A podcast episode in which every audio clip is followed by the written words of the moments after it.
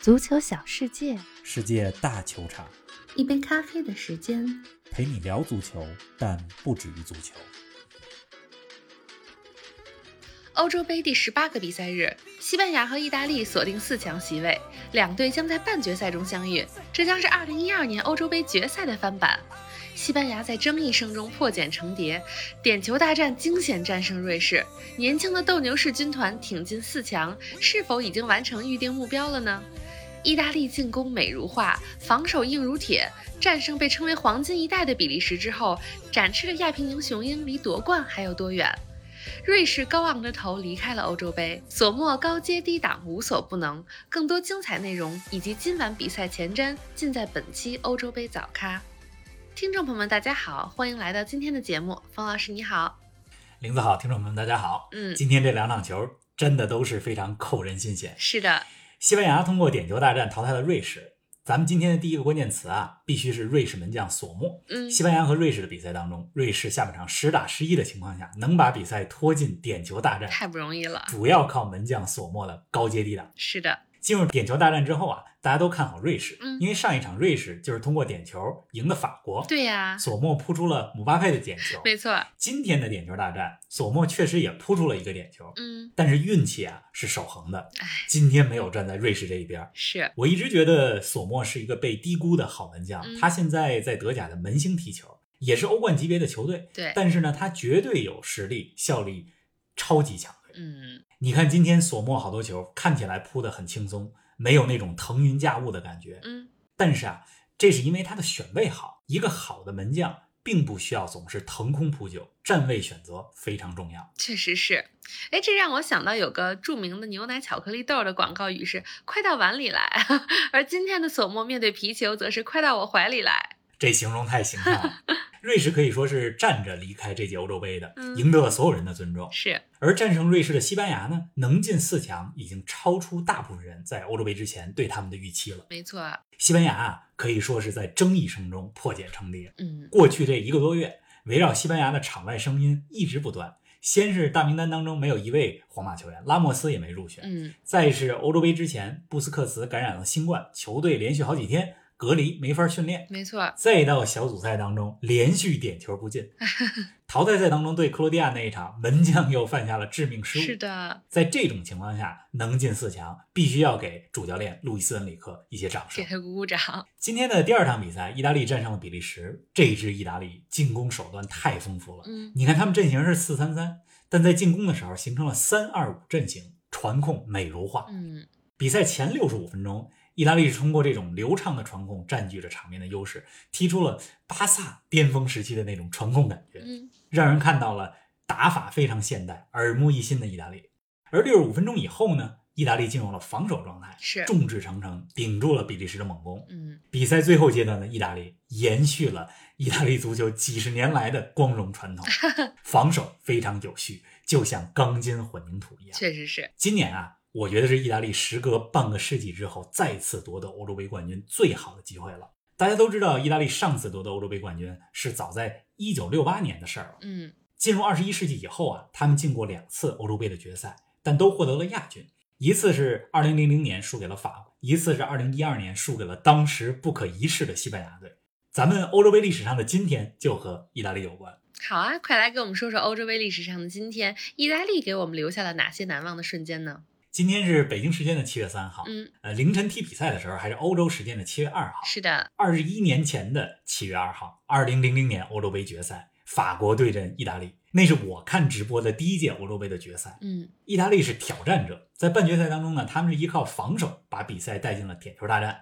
凭借着托尔多神奇的表现，意大利战胜了荷兰，嗯进了决赛。那法国队呢，是世界杯冠军，齐达内正处于巅峰时期，啊，是啊，这势在必得。嗯，然而这场比赛啊，意大利凭借着罗马前锋德尔维齐奥的进球，一比零一直领先，领先到了全场比赛伤停补时阶段，法国前锋维尔托德扳平，嗯，把比赛拖进了加时赛。加时赛当中，特雷泽盖接到皮雷斯的左路传中，一脚惊世骇俗的凌空抽射打入了球门上角，这是一粒啊金球，金球比赛嗯马上就结束了。是的对，特雷泽盖在那届欧洲杯当中没有什么好的发挥，嗯，然而，就是决赛的最后十分钟，他的一次助攻加上一个进球，决定了那届欧洲杯的冠军归属。哎呀，哎，足球啊就是这样，不太合乎逻辑，是的决定比赛结果的，有时候可能只需要一秒钟的灵光一现不。可预计。没错儿，是的，咱们说回到今天凌晨的两场比赛吧。先来说说西班牙和瑞士这场。西班牙呢，连续两场经历了加时赛，也成为了历史上第六支在同一届欧洲杯中赢得两场加时赛或点球大战的球队。前五支做到这一点的球队都夺冠了。方老师，你觉得西班牙有冠军相了吗？还是那句话，能进四强对西班牙来说已经算是完成任务 了。半决赛打意大利，无论结果如何，嗯，我觉得对西班牙来讲都是一届还算成功的欧洲杯。是你看，西班牙二十四个人大名单当中，十七名球员在这届欧洲杯之前没有参加过大赛。嗯，今天首发的十一个人里边，五名球员代表国家队的出场次数少于十八次，啊、就是这样一支年轻的球队。很年轻。哎，恩里克把这些球员捏合在一块儿。嗯，这一届欧洲杯的五场比赛，不管对手是谁，西班牙都是控制比赛节奏的这一方。嗯，不仅阵地战传控打得好，而且大范围的转移球也很多。西班牙的两个边路打得也非常活。嗯，西班牙要说问题在哪儿，还是一前一后，前锋的终结能力不强。你看今天对瑞士的下半场和加时赛当中，西班牙都有机会提前终结比赛，是啊，但是杰拉德·莫雷诺的几脚射门明显缺乏信心。啊有点儿。这后防线上两名中卫之间的配合，咱们之前节目里也提到过担忧，嗯，今天又出现问题了。瑞士的那个进球就来自于西班牙两名中卫保托雷斯和拉波尔特之间出现了失误。嗯，西班牙的实力啊，还没有办法与意大利、英格兰相提并论。但是既然已经进了四强，基本完成了任务，那比赛心态就会更轻松。是的，轻松前行了。往往这个时候，其实能有超水平发挥。是的。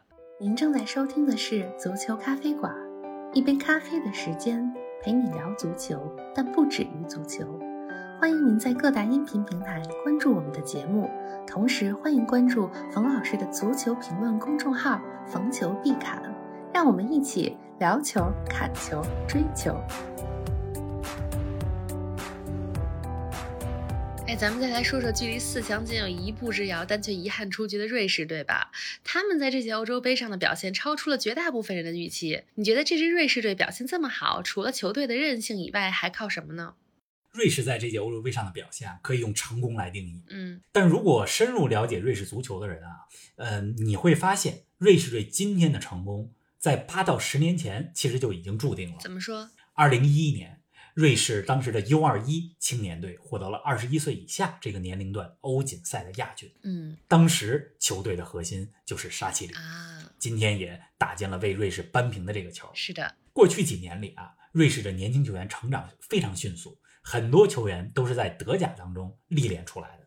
你看这届欧洲杯上表现不错的瑞士、奥地利，还有在小组赛虽然被淘汰，但是表现得非常顽强的匈牙利，嗯这几个球队大部分球员都在德甲有过效力的经历。比如今天瑞士首发阵容里，九位球员现在或者曾经在德甲踢过球。你看瑞士现在这波球员，沙奇里、扎卡、索莫、塞费洛维奇等等，他们在一块儿踢了很多年球，啊，从青年队到国家队一线队，一直一起，嗯从二零一零年到现在。瑞士除了缺席二零一二年的欧洲杯以外，其他的世界大赛都参加了。啊，是啊，通过这将近五到十年长期的磨合，这些球员们之间配合度、默契程度非常高。现在出成绩也是水到渠成的一个。是，的，不是一朝一夕的事儿。没错。瑞士这几场球给人最大的感受就是战术很合理，嗯非常有韧劲儿，而且落后的时候不慌不乱。上一场一比三落后法国，扳回来了。今天又因为一个乌龙球零比一落后西班牙，但是一点儿也不慌，也扳回来了。我觉得掌声必须送给高昂着头离开欧洲杯赛场的瑞士队。确实是这样。哎，咱们说完了这个，再来说说重点，说说意大利这场吧。比利时呢，算是这届欧洲杯上意大利遇到的第一个真正意义上的强队。那怎么评价今天意大利的表现呢？觉得意大利离冠军还远吗？今天啊，虽然比分是二比一，只有一个球的差距，嗯，虽然比赛最后阶段比利时猛攻，意大利门前也有一段时间是风声鹤唳，是，但是你纵观整场比赛，看九十分钟的话，可以说一切都在意大利的掌控之中。嗯，如果我是比利时球迷的话，我会觉得今天输的比较心服口服。来跟我们说说。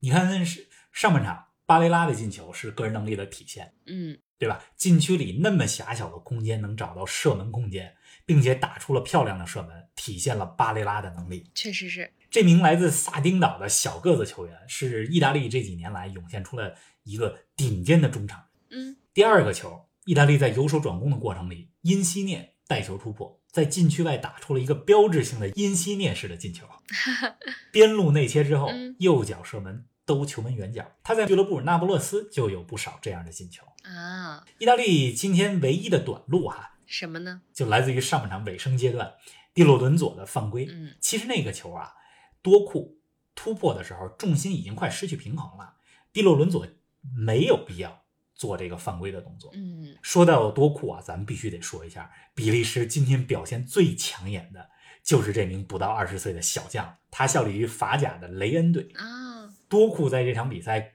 技术统计有八次盘带突破，这个数字应该是过去二三十年来世界大赛当中最高的一个数字。这名小将前途无量。厉害呀、对，下半场意大利依然在刚开始的时候依然在进攻端投入了不少兵力。进攻的时候，除了三名前锋在前面以外，一名边后卫和一位中场也顶到了锋线。阵型呢变成了三二五，这是进攻时候意大利常有的阵型。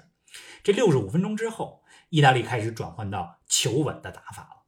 毕竟比赛节奏老这么来回来去转换的话，意大利后防线上可是有两名年龄非常大的中后卫，啊！是啊，杰里尼和博努奇。是的，受不了这么来回来去的这种攻防转换，所以意大利就退回到禁区里边防守。嗯，而退回禁区防守，恰恰是意大利足球这么多年来最擅长的。嗯，这意大利赢了球，离冠军只有两场比赛了，对呀、 接下来这两场可能都是硬仗，半决赛对西班牙，决赛很有可能对英格兰。哟，单纯从这三支球队来看，我认为意大利是攻守最平衡、可用之人才最多、战术最灵活的球队。